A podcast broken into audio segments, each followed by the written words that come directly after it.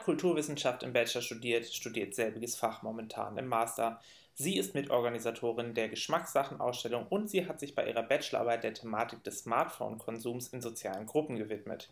Die Rede ist von Regina Kleisler, unserem Gast für die dritte Vision- und O-Saft-Sendung hier am 22. Mai 2016. Und Frühstücksassistenz haben wir heute von Julia Kitzmann, Studentin der Germanistik und Politikwissenschaft. Schön, dass ihr hier seid. Ja, wir könnten jetzt direkt hier mit diesem O-Saft beginnen. Wir haben heute so eine manuelle Presse hier, wo man quasi die äh, Orangen in der Hälfte erst durchschneiden muss und danach über so ein Dings auspressen kann. Ähm, Regina, willst du das einfach mal ausprobieren? Ich probiere das mal aus. Okay, super. Ich mach das dann gleich auf. Noch besser. Perfekt. Mal das.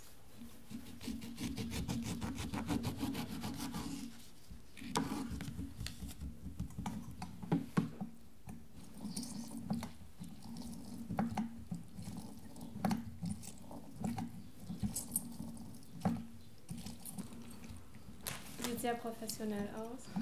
Wie auch. Machst du es Ähm. öfter? Trinkst du oft O-Saft? Nee, ich habe auch gar keine Saftpresse. Okay. Aber dafür schon ganz schön profihaft. Ja, mal schauen, wie lange es dauert, bis wir zwei Gläser zusammenbekommen. Ich kann auch eins machen, du musst dir nicht beide den O-Saft zubereiten. Ähm, aber man kann es natürlich schwierig gleichzeitig machen mit so einer Saftpresse. Ja. Vielleicht eine von dunkleren.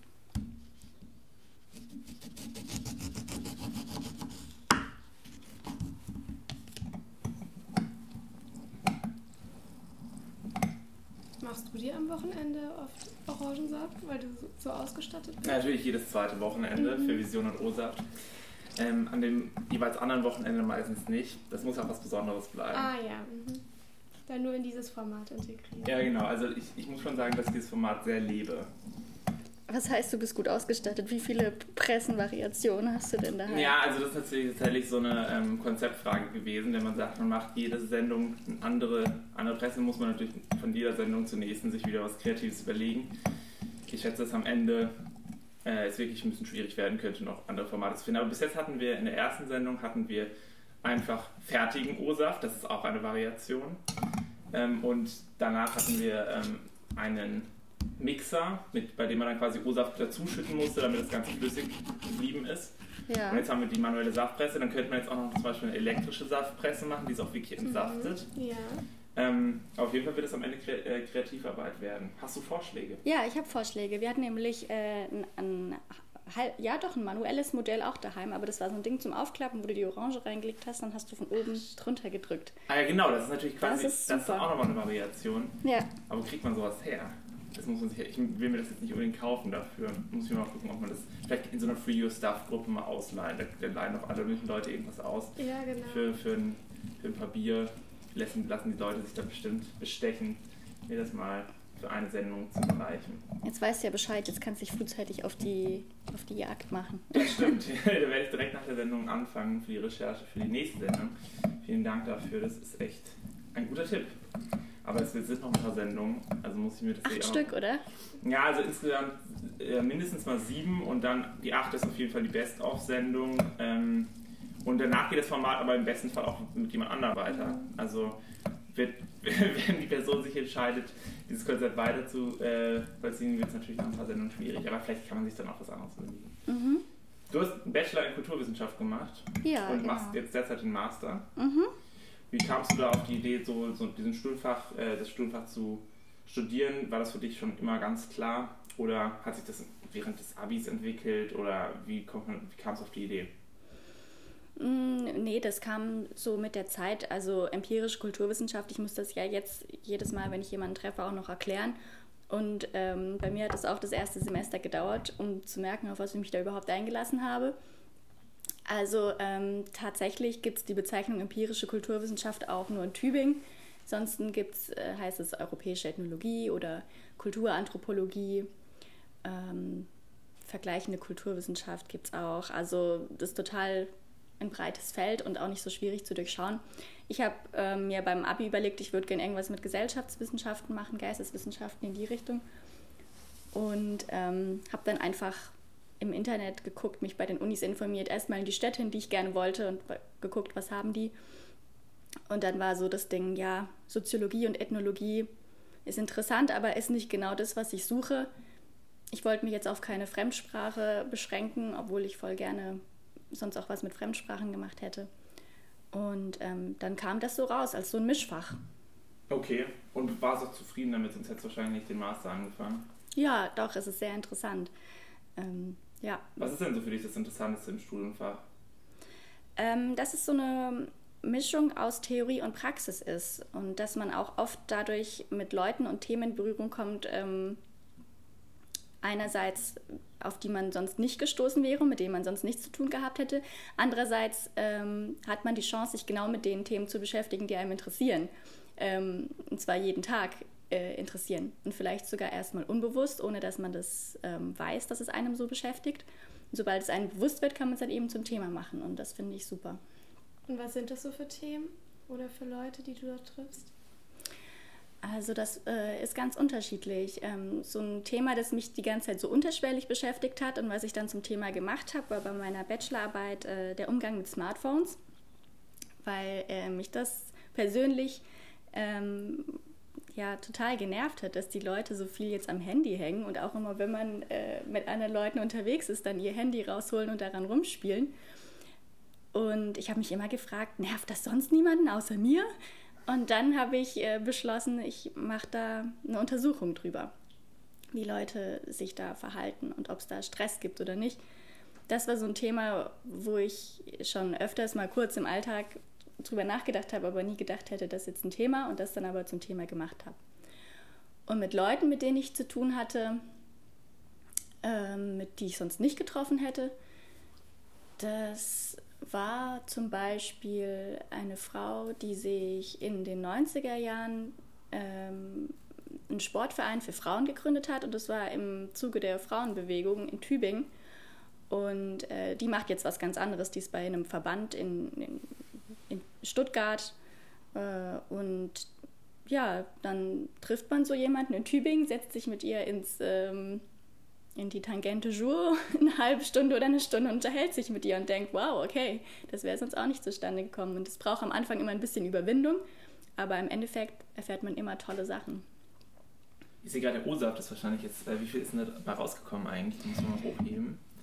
Schon gut. Oh, doch ordentlich, dann schütte doch mal ein. Ja, das ist jetzt der gefährliche Part. Das ist ne? der gefährliche Part, aber was kann schon passieren? Sauerei. ja, gut. Dann Machen wir Hälfte, Hälfte. Trink du doch erstmal, ich kann auch zwei machen, also mach, schütte das mal ganz ein, ruhig. Das, Wirklich? Ja, klar. Na, dann mach dann ich mache ich jetzt auch noch welche. Du machst auch noch welche. Genau. Probier es auch mal. Ob ich das so gut hinkriege wie du, weiß ich natürlich nicht. Der sieht aber sehr gut aus. Ja, ich das? Ich, ich Ja, Julia, du kriegst dann natürlich auch noch einen. angel das. Fruchtfleisch da mal ein bisschen Nein, aus. Willst, willst du gar keinen? Nee, danke, wirklich nicht. Okay. Wir haben ja auch noch so coole Smoothies mit Apfel, Mango, Banane, Orange, Passionsfrucht. Drei Stück hier. Wow. Vielleicht. Ein richtiges Frühstücksbuffet. Absolut, absolut. Für Vision und Ursache natürlich nur das Beste. Vielen Dank. So, das Messer. Wir müssen auch anfangen zu frühstücken, tatsächlich mit den eigentlichen Teilen. Wir haben hier, ähm, ich schneide jetzt mal gerade die Orange auf, aber wir haben hier, äh, wir haben zum Beispiel hier Oliven, Oliven Ciabatta, Oliven Baguette.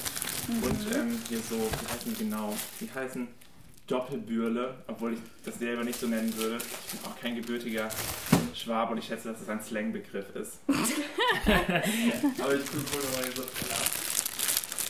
Wo standen die denn? Die Teller? Teller. Ach, die Hier- stehen da hier sind noch unten Ah ja, genau, da stehen, da, da stehen noch welche. Okay. Äh, wir, Sonst äh, kannst du den nämlich, weil bei dir ist ja jetzt auch irgendwie O-Saft. ah, Stimmt. stimmt. Kannst du auch meinen Teller mal nehmen? Wenn du gerade nichts essen Dann möchtest. warte ich kurz. Ah, genau, dann, oder wir machen jetzt kurz diesen Teller Ja. auf zu einem Müllteller Genau, dann kannst du mir noch, und ähm, kriegt die Julia einen neuen Teller. damit Jawohl. ich nicht verhungere. Genau. Genau, perfekt. Dann nehmt euch das schon mal einfach, machen das hier mal auf. Wir haben hier auch, was haben wir? Wir haben Marmelade, ich habe noch Honig hier. Ähm, wenn ihr sowas als Brötchen wollt.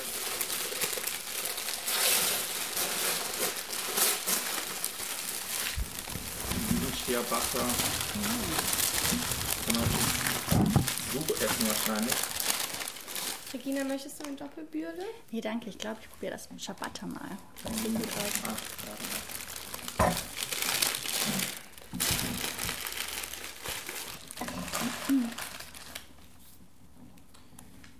Du auch? Oder willst du dich Stück Moment, warte ich. Okay. Kurz. So, jetzt lege ich keinen Rohsaft. Doch, ich werde äh, O-Saft trinken wegen des Formats, um... Ähm, Auch um höflich zu sein. nein, aber auch so, weil du das auch sehr, sehr professionell machst und... Ähm, Ja, ich will nämlich auch gar nicht so viel O-Saft trinken und deswegen wäre es ganz gut, wenn wir diese Orangen können wir jetzt alle alle machen. Und dann haben wir noch. magst du etwa keinen Orangensaft? Absolut, aber ähm, so viel O-Saft auf leeren Magen ist natürlich auch eine Säuregefahr. Ne? Das ist natürlich wie alles im Leben eine Frage der. Dosis. Eine fantastische Überleitung zum nächsten Thema, zur Kultur, zur Kulturwissenschaft wieder. Nein. Ähm, du hast über die Smartphone-Nutzung geredet. Mhm. In einem Satz kann man es wahrscheinlich nicht zusammenfassen. Aber was sind denn so Kernergebnisse dieser Untersuchung gewesen? Was für eine Methode hast du dafür eigentlich angewandt? Ich ähm, wollte bei einer Unternehmung dabei, sein, also wo sich Leute gezielt ähm, verabredet haben, irgendwas zusammen zu unternehmen, weil ich gedacht habe, dann ist nicht gegeben, dass man sich zufällig trifft und irgendwie dann sein Handy rausholt. Ist ja dann was anderes, als wenn man sich gezielt verabredet und eigentlich beschließt, man möchte zusammen Zeit verbringen. Und dann habe ich mir le- überlegt, okay, was könnte man machen? Und bin mit ein paar Freunden, Bekannten ins Fußballstadion gegangen. Das machen wir öfters. Und ähm, habe dann nicht gesagt, dass ich am Beobachten bin, weil das hätte die Situation ja total verändert. Ich habe einfach mal geguckt, was so passiert zwischen den Leuten, aber auch um mich außen herum. Ähm, beim Fußballspiel ist ja nochmal was anderes, weil man da ja eigentlich auch hingeht, um sich auf das Geschehen zu konzentrieren, um auf das Spiel zu gucken. Und ähm, dann war eben so die Frage, ja, welche Rolle spielt da das Handy?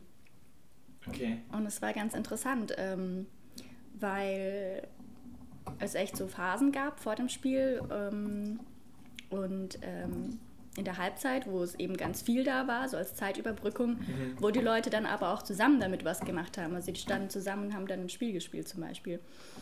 Ähm, oder haben andere Leute darüber informiert, äh, weil sie irgendwelche Infos abgerufen haben, wie es beim anderen Spiel steht, parallel. Dann gab es aber auch wirklich die, die sich so abgeschottet haben auf die Art oder ein Gespräch blockiert haben. Also es gab zum Beispiel eine, die war in der Mitte und ähm, hat an ihrem Handy gespielt und die anderen zwei, mit denen sie unterwegs war, die standen links und rechts von ihr und konnten sich dadurch auch nicht richtig unterhalten und haben dann gar nichts äh, gesagt. Ähm, ja, also was ich dabei noch herausgefunden habe, ist, dass es eben total viel Kontakt stiftet, dieses Handy, aber eben nicht immer unbedingt mit den Leuten, mit denen man vor Ort ist, tatsächlich, sondern dass man dann halt vielleicht eher Leuten schreibt, die gerade nicht im Stadion sind, um ihnen zu sagen, hey, ich bin im Stadion. ähm, oder sich schon für den Abend zu verabreden. Äh, dass es aber mit den Smartphones auch interessant ist, weil jeder hat eins, aber eigentlich hat keiner genau die gleichen Voraussetzungen. Also es bedarf immer Verhandlungen, ähm, wie man jetzt damit umgeht. So zum Beispiel der eine kann, schreibt immer nur über Facebook darüber, der andere hat WhatsApp, der andere hat aber kein WhatsApp, dann muss man ihn über Facebook schreiben. Der, dann nimmt der eine ins Stadion vielleicht nur sein altes Handy mit, weil er nicht will, dass das andere geklaut wird und dann kann man ihm nur eine SMS schreiben. Ähm, also, dass es halt ganz viel Einstellungsarbeit ist und dass man dabei auch viel aushandelt. Ähm, zum Beispiel, wann man erreichbar sein möchte und wann nicht. Und ähm, inwieweit man sich da dann auch unter Druck setzen lässt oder inwieweit klar ist, nee, das ist jetzt meine Insel. Während der Aktivität wisst ihr alle, dass ich nicht erreichbar bin und das müsst ihr auch so akzeptieren. Und hast es den Leuten im Anschluss dann gesagt, ja, ich war jetzt hier eigentlich nicht primär wegen des Spiels dabei, sondern eigentlich wollte ich nur gucken, wie oft ihr auf euer Handy guckt und wie oft ihr nicht drauf guckt. Ja, also ich habe ihnen das danach gesagt. Wir haben auch noch Interviews miteinander geführt und darüber geredet. Ähm, weil das ist oft so in der empirischen Kulturwissenschaft, dass man eben das vergleicht, was die Leute tun, mit dem, was die Leute sagen. Und da versucht dann herauszufinden, ob sich das miteinander deckt oder ob es da Widersprüche gibt. Weil ähm, es im Grunde natürlich bei Kultur auch immer darum geht, wie schaffen sich die Leute Bedeutung oder Sinn in ihrem Leben. Und da geht es natürlich auch viel um Gedanken, Einstellungen, Selbstpräsentation, ähm, Vorstellungen über die anderen oder Erwartungen. Und die bekommt man nur raus, wenn man die Leute fragt. Das kann man nicht beobachten. Wie haben die Leute darauf reagiert, als sie das erfahren haben? Haben sie sich ertappt gefühlt? Ich hatte auch erst ein bisschen Bammel, Aber ähm, die haben das total locker aufgenommen ähm, und waren auch sofort bereit, äh, sich gerne nochmal mit mir zu treffen. Waren das alles fremde Leute oder bist du da mit Leuten, also ich meine, wie hast du den Zugang zu diesen Leuten im Stadion gefunden? Bist du da einfach mitgegangen oder kannst du die Leute grob? Nee, ich kannte die Leute schon. Ähm, wir waren auch vorher schon mal als im Stadion zusammen, deswegen war das jetzt keine außergewöhnliche Situation. Ah, okay, okay. Aber das ist auch wichtig, eben sowas mitzubedenken, weil das macht ja eben einen Unterschied aus, ob man ähm, sich an jemand Fremdes anschließt mhm. oder ähm, ob, man, ob man Leute fragt, die man schon kennt. Sehr guter Orangensaft übrigens, Charles. Ja, der ist mhm. total lecker. Das geht wirklich gut mit dieser manuellen. Ja, das ist natürlich der intensivere Geschmack, als wenn man das jetzt mit einem Mixer macht. Also ich glaube, das ist tatsächlich das vielleicht der leckerste Saft von allen Variationen. Geht voll, voll der Vitaminkick. Wir werden nicht mehr krank diesen Monat.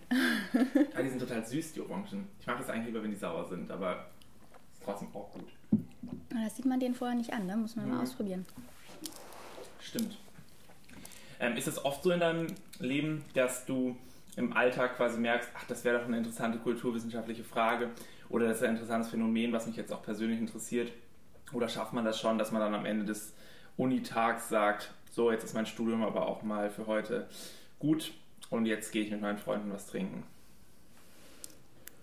Ähm, ja, man schafft es nicht so gut, Feierabend zu machen als Kulturwissenschaftler. Und das ist auch so ein Ding, mit dem sich äh, Kommilitonen immer wieder gegenseitig aufziehen. Du hörst es dann auch dauernd an so einem Abend, ja, äh, und dieses Thema und da könnte man dann was draus machen. Und Foucault hatte dazu gesagt, sodass du dann manchmal schon sagst, ey, shut up. es muss auch mal um was anderes gehen. Oder das andere Phänomen, ähm, du fängst an, deinem Lieblingscafé zu arbeiten. Du warst vorher immer in deinem Lieblingscafé total gerne.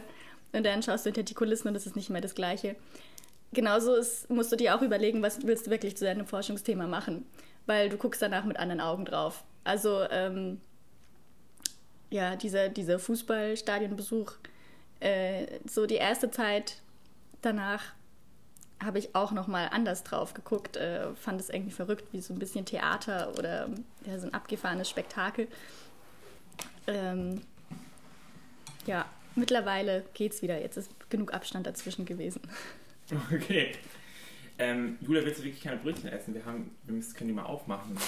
Ich habe oh, das Doppelbürle schon aufgemacht. Ah, okay, ich glaube, ich werde mir gleich so einen Cookie oder so nehmen. Möchtest, soll ich den? Genau, die Cookies kann ich auch aufmachen. Nee, ich würde jetzt eigentlich auch vom Ciabatta probieren. Mhm. Das ist sehr lecker. Das finde ich auch immer sehr gut. Mhm. Ich finde euch, ja, euch wirklich. Wir haben total viel von allem eigentlich. Hier sind Cookies. Mhm. Ich kann auch Oreo noch aufmachen. Und diesen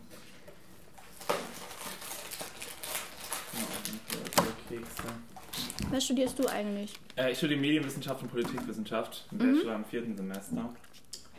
Julia studiert Politikwissenschaft und Germanistik im vierten und dritten Semester, also genau. dritten Semester im Hauptfach, ne? Genau, Germanistik als Hauptfach. Mögt ihr eigentlich hier so französische Flans heißen die dort? Flan. Vielleicht spreche ich das auch total falsch aus. Aber auf jeden Fall sieht das so aus wie so ein Pudding und unten ist dann so Karamellsoße. Vielleicht habt ihr da Lust drauf. Ich gerade nicht, danke. Für Regina ist das mehr Nachtisch. Ja, das ist auch eigentlich eher Nachtisch, stimmt natürlich. Aber gut, dann äh, können wir das natürlich auch noch später essen. Sonst wissen wir auch nicht. Ich war vor einem Monat ähm, bei einem Sprachkurs und äh, meine Gastfamilie hatte diese Puddings immer als Nachtisch. Und ich kenne die deswegen eigentlich nur als English Pudding. Weil er hat immer gemeint, ähm, can I have a pudding? Sobald er seinen Teller leer hatte. Mhm. Und die anderen waren eigentlich alle noch gerade gerade fertig mit Schöpfen beim Hauptgang und dann hat er immer so lange rumgestresst, bis er diesen Pudding bekommen hat. Und es war auch immer dann gleiche Zeremonie. Er hat dieses Ding, er hat den Pudding genommen Deckel abgemacht, den Deckel abgeleckt. Dann hat er das in eine Schüssel umgedreht, zweimal oben drauf geklopft und dann äh, das Förmchen hochgehoben. Okay, und das hast du also immer kulturwissenschaftlich betrachtet, dieses Phänomen des Aufstehens, während alle anderen noch gegessen haben? Nee, da war ich ganz auf mein Essen fixiert und dachte nur, oh, jetzt lass mir doch ein bisschen Ruhe. Aber Pädagogik und so ähm, Austausch war ja auch immer für dich so ein bisschen ein roter Faden im Leben. Du warst nach dem Abitur auch nicht direkt in der Uni unterwegs, sondern hast auch erstmal noch ein freiwilliges soziales Jahr gemacht. Mhm. Wo hast du das gemacht? Was hast du da für Erfahrungen gesammelt? Ich war im Kindergarten. Ähm, das war ein katholischer Kindergarten und ich wurde dort angestellt, weil es dort ein körperlich behindertes Mädchen gab.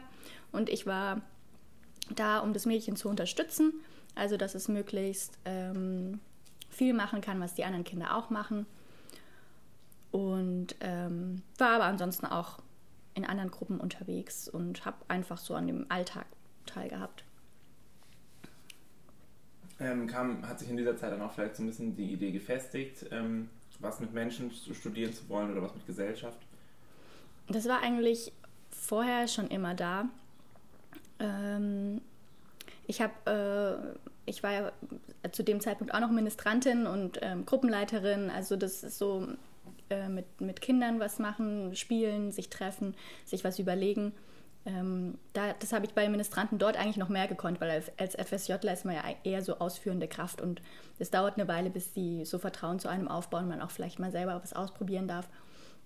Vor allem eben, wenn man die Einzige ist, die keine Ausbildung hat. Also ich hatte auch noch eine Anerkennungspraktikantin in meiner Gruppe, die durfte dann natürlich mehr machen oder musste mhm. auch mehr machen, weil es zu ihrer Ausbildung dazugehört hat. Ähm, ja, in der Schule war es eigentlich so, ähm, dass, es, dass mich eigentlich alle Fächer irgendwie gejuckt haben oder interessiert haben. Und das war eher so das Herausstellungsmerkmal, dass ich eigentlich, also ich wusste, manche Sachen fallen mir leichter, aber gerade bei den Sachen, die mir schwerer gefallen sind, hat es mich irgendwie noch mehr gekitzelt, äh, da hinten dran zu bleiben und dahinter zu kommen. Mhm. Und dann war es beim Studium die Frage, okay, was willst du machen? Ähm, ja, man muss jetzt auch nicht unbedingt den schwersten Weg äh, wählen oder dann ging es halt auch darum, was kann ich machen äh, und mir vorstellen, später damit noch was anzufangen. Und das war dann eben mehr in die geisteswissenschaftliche Richtung als in die naturwissenschaftliche. Kriegst du nicht auch auf die Frage gestellt, und was macht man damit? Genau, was willst du damit machen? Du hast gerade gesagt, du wolltest was für die Zukunft für dich haben. Was wäre denn dein Plan? Schon und ich kriegen diese Frage auch oft gestellt. ah, super, echt schon. mit, äh, sogar mit ähm, Germanistik und Politikwissenschaft. Ja, ich glaube gerade mit Germanistik und Politikwissenschaft. Wenn man das nicht auf Lehramt studiert, da können die Leute schwer verstehen, was man damit später denn anfangen könnte. Ja, also die erste Frage ist, was ist empirische Kulturwissenschaft? Und die zweite ist, was macht man damit? Ja, in der Tat. ähm, Jetzt wollt ihr das auch wissen, oder wie? Was du damit machen willst. Nicht was man macht, sondern du. Aber wir fragen das auf so eine coole Art, nicht auf so eine Art wie, was, und was machst du damit? Sondern auf so eine hippe Art. Genau, so in dem gegenseitigen Verständnis. Dafür, so, mal gucken, ob wir irgendwo im gleichen Pool landen oder in der gleichen äh, Stiftung auftauchen oder so. Vielleicht ergibt sich hieraus eine Kooperation und wir werden alle reich. Stimmt, vielleicht ist das die Synergienbildung und fällt jetzt gleich ein Startup ein. Genau. Wäre wär nicht schlecht, oder? Wäre nicht schlecht. Wir bauen das aus. Auch mit den ähm, Orangensaftpressen. Also das wäre das richtige Format dafür. Ja.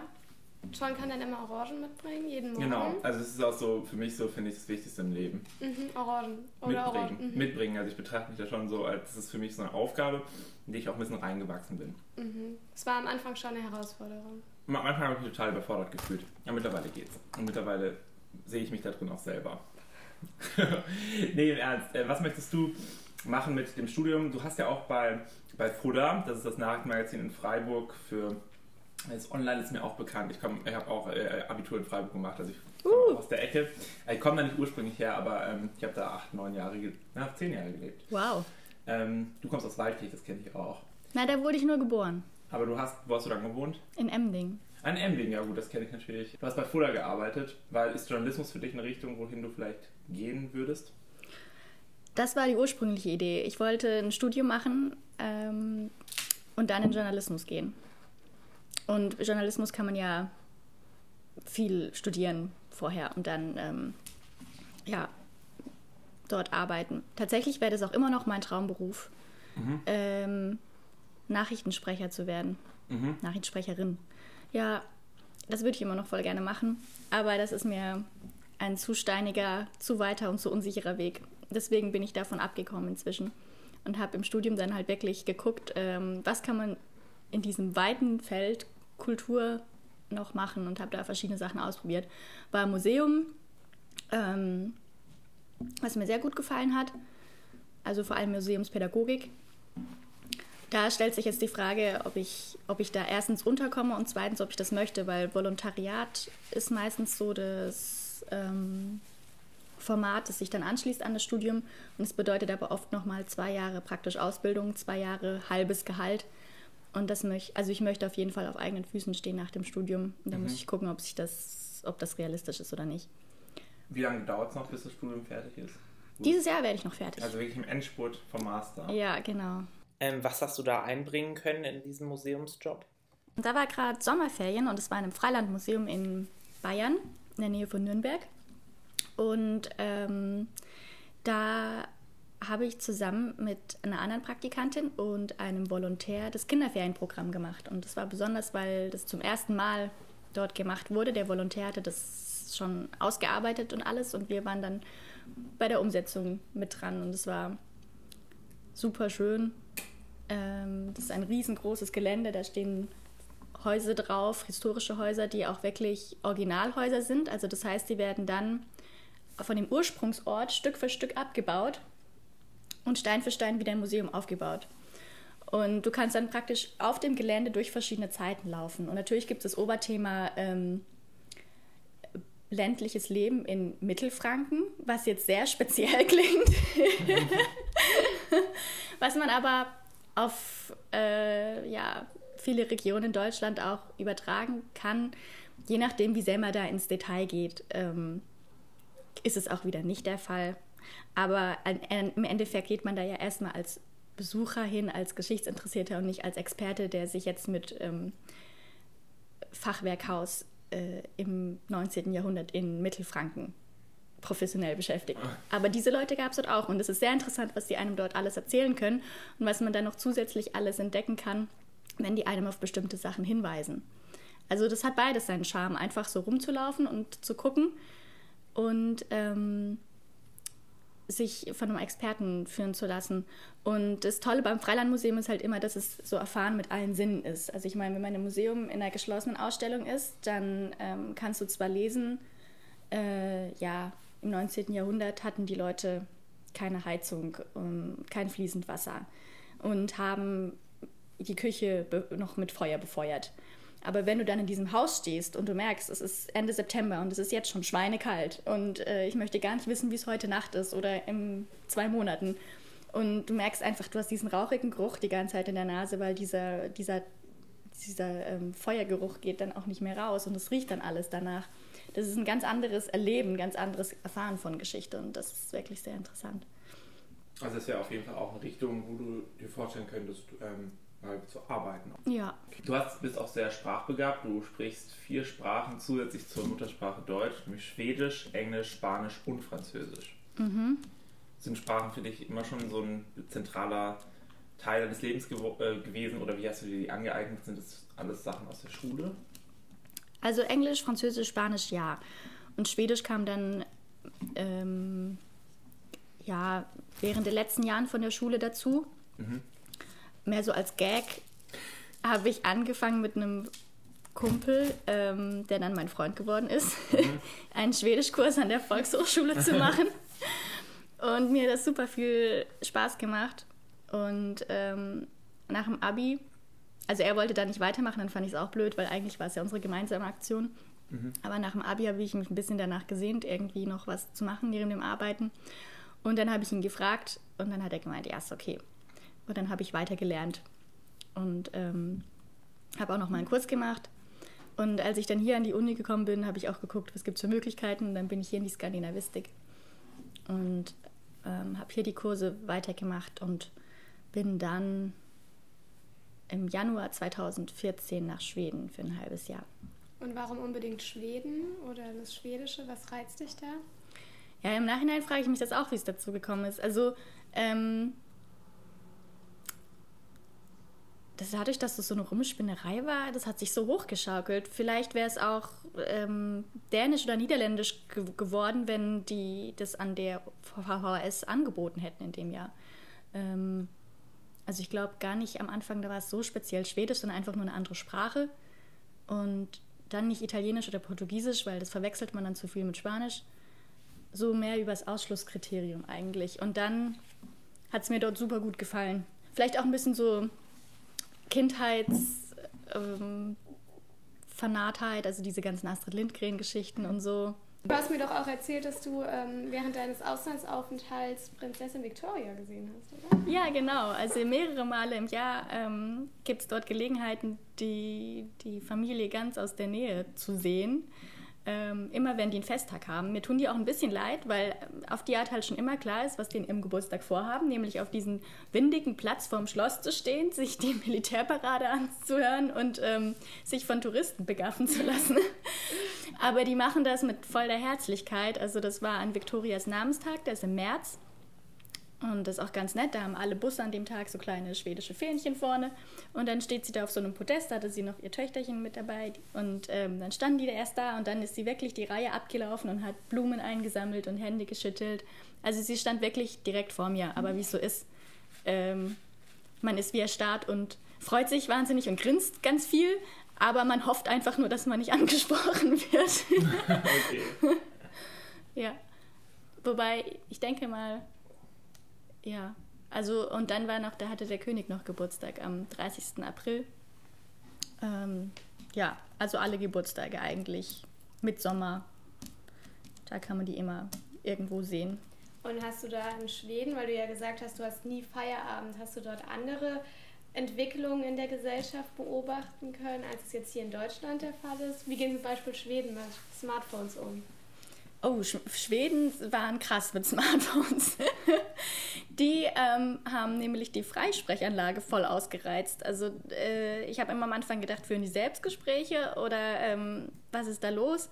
Die, die sind ähm, immer mit Freisprechanlage rumgelaufen, hatten dann auch immer diese grell neonfarbenen Kopfhörer und haben das auch während dem Sport gemacht. Und ich immer, also das war in dem Winter irgendwie so krass prägend, dieses Bild. Die waren meistens ähm, schwarz angezogen, von Kopf bis Fuß, aber hatten diese knallbunten Turnschuhe, die bei uns noch nicht angekommen waren.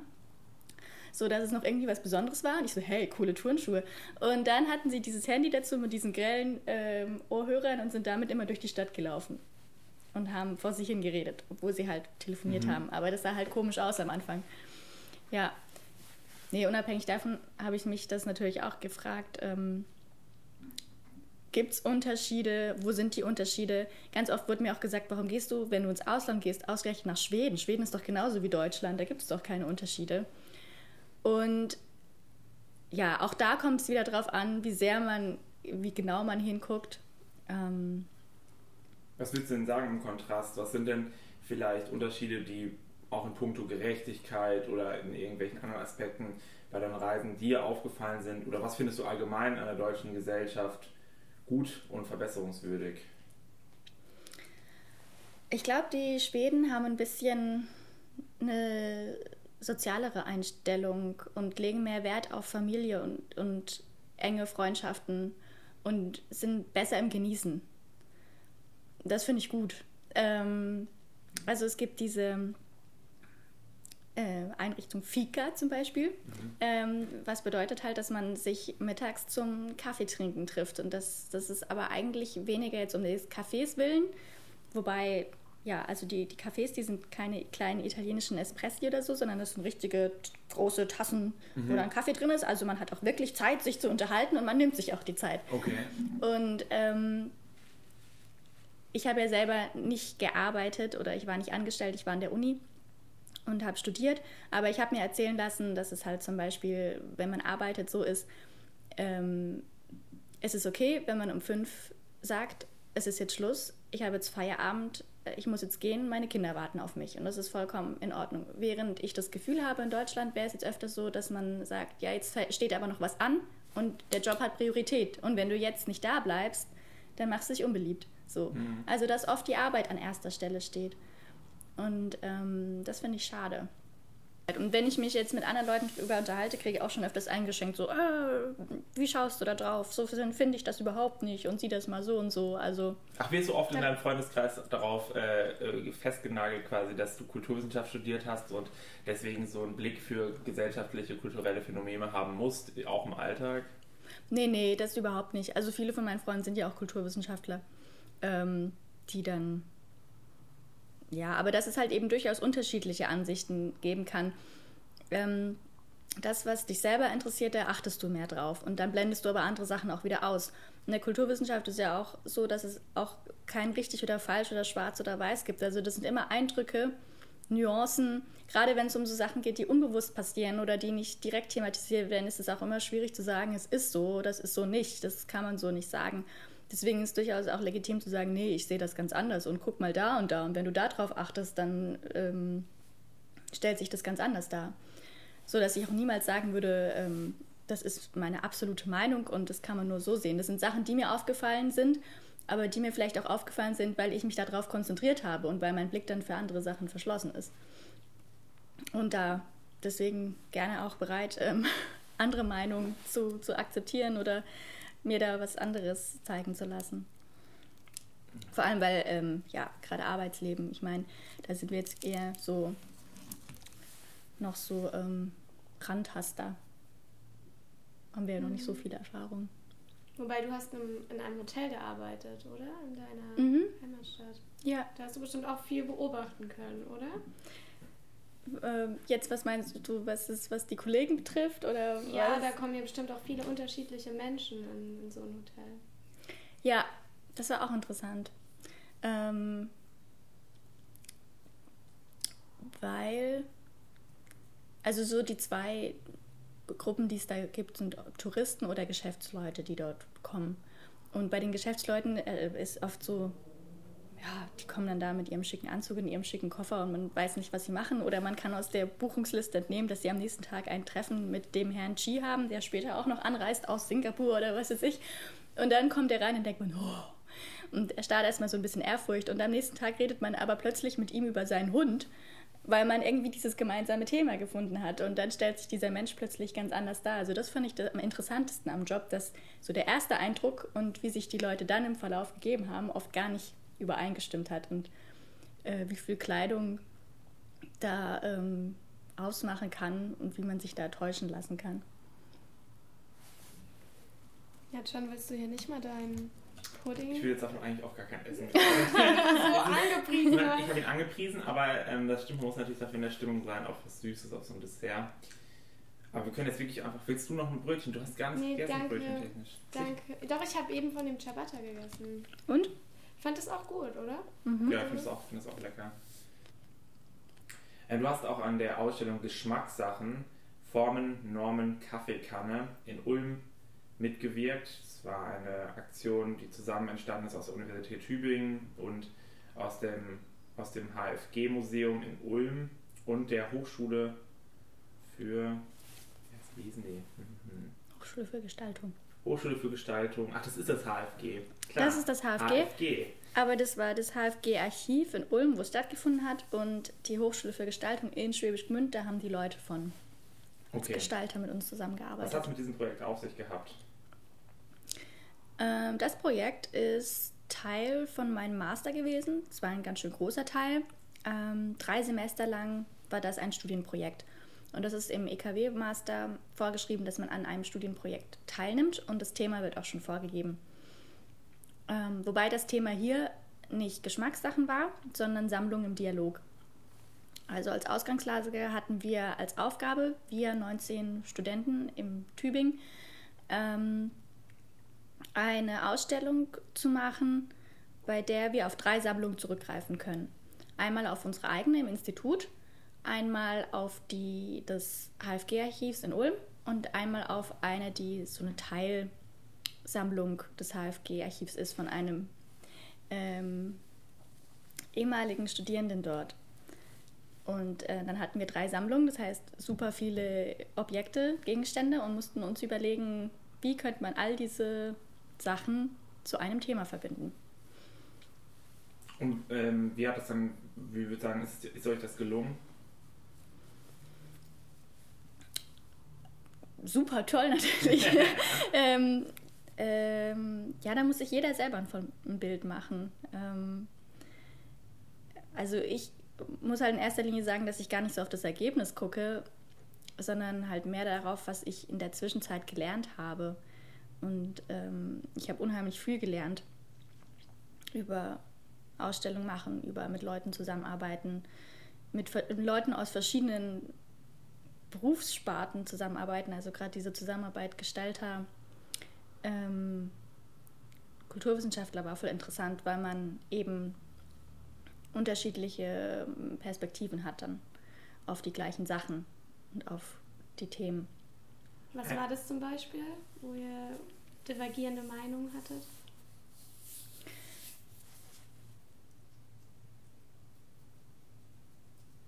Naja, also es ist so, ähm, als Kulturwissenschaftler kommt man halt eigentlich mehr so von den Inhalten und wird darauf trainiert sozusagen oder ähm, übt sich darin, ähm, sich äh, Geschichten auszudenken äh, oder, oder sich auf Theorien zu beziehen. Und als Gestalter hat man erstmal das Praktische im Kopf. Und dementsprechend kriegen wir halt auch unser Handwerkszeug ähm, beigebracht. Also ähm, manchmal kam ich mir dann vor wie so ein, jemand mit vier linken Händen. Am Schluss, wenn es dann um die Umsetzung geht, sich das so dreidimensional vorzustellen und dann auch zu gucken, was geht, was wirkt gut, ähm, welche Schriftart, welche Farben. Ähm, wenn man das nicht selber ausprobiert oder da nichts beigebracht bekommt, dann äh, hat man da einfach äh, weniger Erfahrung. Gleichzeitig konnte man dann manche Sachen nicht nachvollziehen und fand, fand es einfach nicht schön oder nicht ästhetisch. Aber dann darüber zu diskutieren ist natürlich schwierig, vor allem wenn man sich dann als Laie in dem Bereich dazu ähm, ähm, ja, aufgerufen fühlt, dazu widersprechen, dann sehen die, die sich das als ihr Fach betrachten, natürlich äh, auf die Füße getreten. Andersrum genauso, wenn sie dann Vorschläge für die Inhalte oder für die Geschichten gemacht haben. Ja, aber das war alles so durchdacht und da könnt ihr jetzt nicht einfach äh, das über den Haufen schmeißen, dann macht das alles keinen Sinn mehr. Also da ging es schon hin und her, aber wir haben das immer versucht, auf eine konstruktive Art und Weise zu machen. Ja. Eine Frage, die ich hier gestellt habe, war, äh, was eigentlich passiert, wenn man zum Beispiel Krippenfiguren aus Plastik anfertigt und ob dadurch die Weihnachtsstimmung irgendwie sich verändert und ob die überhaupt vom Material abhängt mhm. und ob Plastik wirklich schon immer einen schlechten Ruf hatte. Könnt ihr darauf Antworten geben oder war das so eine Frage, die dann quasi dem Museumsbesucher am Ende nochmal ein bisschen im Kopf schwirren soll? Ja, also wir möchten gerne, dass alle Fragen, die wir gestellt haben, beim Museumsbesucher im Kopf schwirren, weil das eigentlich immer so das Anliegen ist von Ausstellungen, ähm, nicht einfach nur irgendwas zu zeigen und vorzugeben, das habt ihr schön zu finden oder das habt ihr interessant zu finden, sondern einfach die Leute zum Denken anzuregen ähm, und zum, zum Tun auch. Und ähm, deswegen war es auch einfach nur interessant, diese These aufzustellen und dann zu gucken, äh, was meinen die Leute selbst dazu und da auch total das Gegenteil zuzulassen. Und ich habe diese These, also ich fand dieses Thema Plastik und wie sich die Auffassung über Plastik geändert hat, total interessant an sich.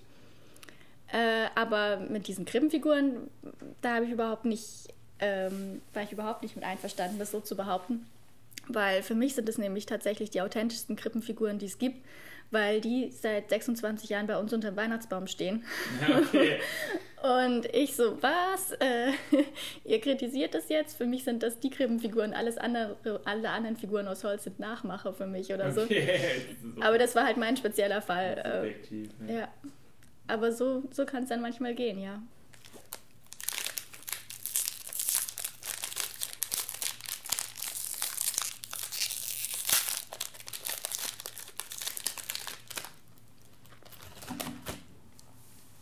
Interessant ist auch die Frage, die ihr euch gestellt habt, was Design und Aufstand miteinander zu tun haben. Zum Beispiel die Symbol, Symbole im Ostermarsch 1967. Da ging es um die Papierblumen von damals. Ähm, auch dort habt ihr, habt ihr dort äh, eine interne Antwort gefunden oder ist es auch nur eine Frage, die man mal aufwerfen kann? Nee, eine definitive Antwort haben wir nicht gefunden. Ähm, wir fanden es eher interessant, die, die, Überlegung, dass jemand, in dem Fall war das Otto Eicher, also einer der Gründer der HFG Ulm, die Idee hatte, dass er Protest gestalten möchte und dass er Protest dann besser findet, wenn er einheitlich gestaltet ist. Also er hat da wirklich Richtlinien entworfen, ähm, welche Größe die Plakate haben sollten, welche Schriftart, welche Farben dabei verwendet werden sollten. Weil er der Meinung war, wenn Leute ähm, einheitlich auftreten, dann wirken sie ähm, geschlossener, dann haben sie ein stärkeres Auftreten, dann kann die, das, was sie ähm, vermitteln wollen, stärker wirken. Und ähm, im Grunde widerspricht das aber genau Protest, nämlich dass man sich gegen Richtlinien wendet, ähm, dass man aufbegehrt, dass man sich so ausdrückt, wie man möchte. Und je größer die Gruppe ist, umso schwieriger ist es da äh, auch eine Übereinstimmung zu finden, wie man sich dann präsentieren möchte. Und ähm, wenn man das dann der Gruppe aber auch gar nicht mehr überlässt, sondern das vielleicht sogar so ein Gestalter übernimmt, dann ist das ja auch nochmal etwas, was aus einer ganz anderen Richtung kommt, was von oben kommt. Und Protest kommt ja eigentlich immer von unten aus der Gesellschaft. Also das war eigentlich so das, ähm, ja, das äh, Paradoxe, was wir fanden an, an dieser, dieser Gestaltungsidee und deswegen haben wir das auch aufgegriffen. Wurde das damals dann übernommen oder haben sich die Protestierenden dagegen gewehrt? Also wie war die Interaktion da? Also so geschlossen, wie er sich das überlegt hatte mit diesen Gestaltungsrichtlinien, mit den Plakaten und ähm, äh, den, den, Schriftarten und der Musik, äh, das, das hat sich keine Umsetzung gefunden. Aber er hat ähm, ein Menschenkettenband entworfen. Das war so ein Papierband, auf dem so Strichmännchen aufgedruckt waren. Und er wollte, dass das äh, im, beim Protest sollte eine Menschenkette gebildet werden, ähm, dass sich die Leute an diesem Band ähm, festhalten, damit diese Menschenkette praktisch ja, besser zustande kommt, schneller zustande kommt auch bestehen bleibt. Und dieses Band hat es tatsächlich gegeben, auch bei der ähm, Demonstration. Aber da, dadurch, dass die Menschenkette so dicht war, also da waren wirklich so viele Leute, da hat es überhaupt kein Band mehr als Unterstützung gebraucht, um die zusammenzuhalten. Und deswegen haben die Leute das Band gar nicht ähm, benutzt als Kette, sondern als Kette. Die haben sich nämlich dann angefangen, das also um den Hals einfach zu hängen, weil es war halt da und ähm, mhm wurde verteilt und dann haben sie sich das um den Hals gehängt. Und das ist halt auch das Interessante ähm, für einen Kulturwissenschaftler. Also ähm, was überlegt sich ein Gestalter, der ja ein Stück weit auch auf die Nachfrage äh, reagiert, was, was wollen die Leute, aber der eben auch ein Stück weit den Anspruch hat, selbst Gesellschaft zu gestalten. Ähm, und was machen die Leute dann wirklich draus? Weil man kann eine Idee haben und versuchen, das unterzubringen, aber ähm, letztendlich haben die Leute ihren eigenen Kopf, ihre eigenen Bedürfnisse und ähm, machen vielleicht was ganz anderes draus. In der Ausstellung, äh, da gibt es auch einen Hocker ähm, oder es gibt mehrere Hocker äh, und zwei davon sehen eigentlich genau gleich aus. Ähm, das sind zwei Bretter und ähm, eins oben drauf nochmal, also insgesamt drei. Und dann ist der Hocker eigentlich schon fertig. Und einmal ist es der sogenannte Ulmer Hocker und einmal der sogenannte Berliner Hocker. Und wenn man die vom Preis miteinander vergleicht, dann kostet der Berliner Hocker heute so um die 10 Euro, also das Material dafür, weil man muss ihn selbst zusammenbauen. Und der Ulmer Hocker, der kostet heutzutage zwischen 300 und 500 Euro, obwohl der so einfach konstruiert ist. Und dann kann man sich natürlich fragen, was äh, steckt da dahinter? Ist das einfach nur Betrug oder äh, ist da irgendwas Besonderes an dem Hocker, was man nicht sehen kann, was ihn so besonders macht? Und der Preis ist deswegen gerechtfertigt und weist einem darauf hin. Ja, und tatsächlich ähm, ist es so, dass der Ulmer Hocker als eines der ersten ähm, Dinge in der HFG entwickelt wurde und ein Stück weit auch ähm, jetzt deswegen die HFG präsentiert und weil sie eben in Gestalterkreisen, aber auch darüber hinaus ähm, ja heute auch noch populär ist, eine bestimmte Geschichte vertritt, ist dieser Hocker als Stellvertretersymbol eben so ähm, begehrt äh, und dementsprechend auch so im Preis gestiegen. Also dass Dinge eben nicht nur ihren materiellen oder ihren Gebrauchswert ähm, dadurch, dass nicht da, nur dadurch, dass der Preis bestimmt wird, sondern eben auch durch äh, solche Bedeutungszuschreibungen. Würdest du sagen, dass es dann auch gerechtfertigt ist, dass man sagt, man kauft jetzt halt einen Apple-Computer und kein ähm, Aldi-PC, um halt äh, vielleicht gar nicht viel mehr technische Leistung zu haben, aber dafür irgendwie ein Lebensgefühl mitzukaufen? Auf jeden Fall. Das ist ja auch dadurch, äh, das, wodurch Apple so viel Umsatz macht. Also wenn das egal wäre, dann würden viele Leute wahrscheinlich eher zu dem anderen greifen. Aber wir benutzen eben Dinge auch, um uns zu positionieren, um was Bestimmtes auszudrücken. Und unter Apple steht eben nicht nur ich bin ein Computer und ihr könnt das und das mit mir machen, sondern da steht auch ein bestimmtes Image dahinter, dass man, dem man sich dann ja, anschließen möchte oder dass man mit dem Apple-Computer möchte man sich dann auch ausdrücken. Wenn du dir eine Wunschgesellschaft ausdenken würdest, was wäre denn jetzt im Vergleich zu der Gesellschaft, die wir heute in Deutschland hier heute haben, ähm, der größte Unterschied und was wäre die größte Gemeinsamkeit?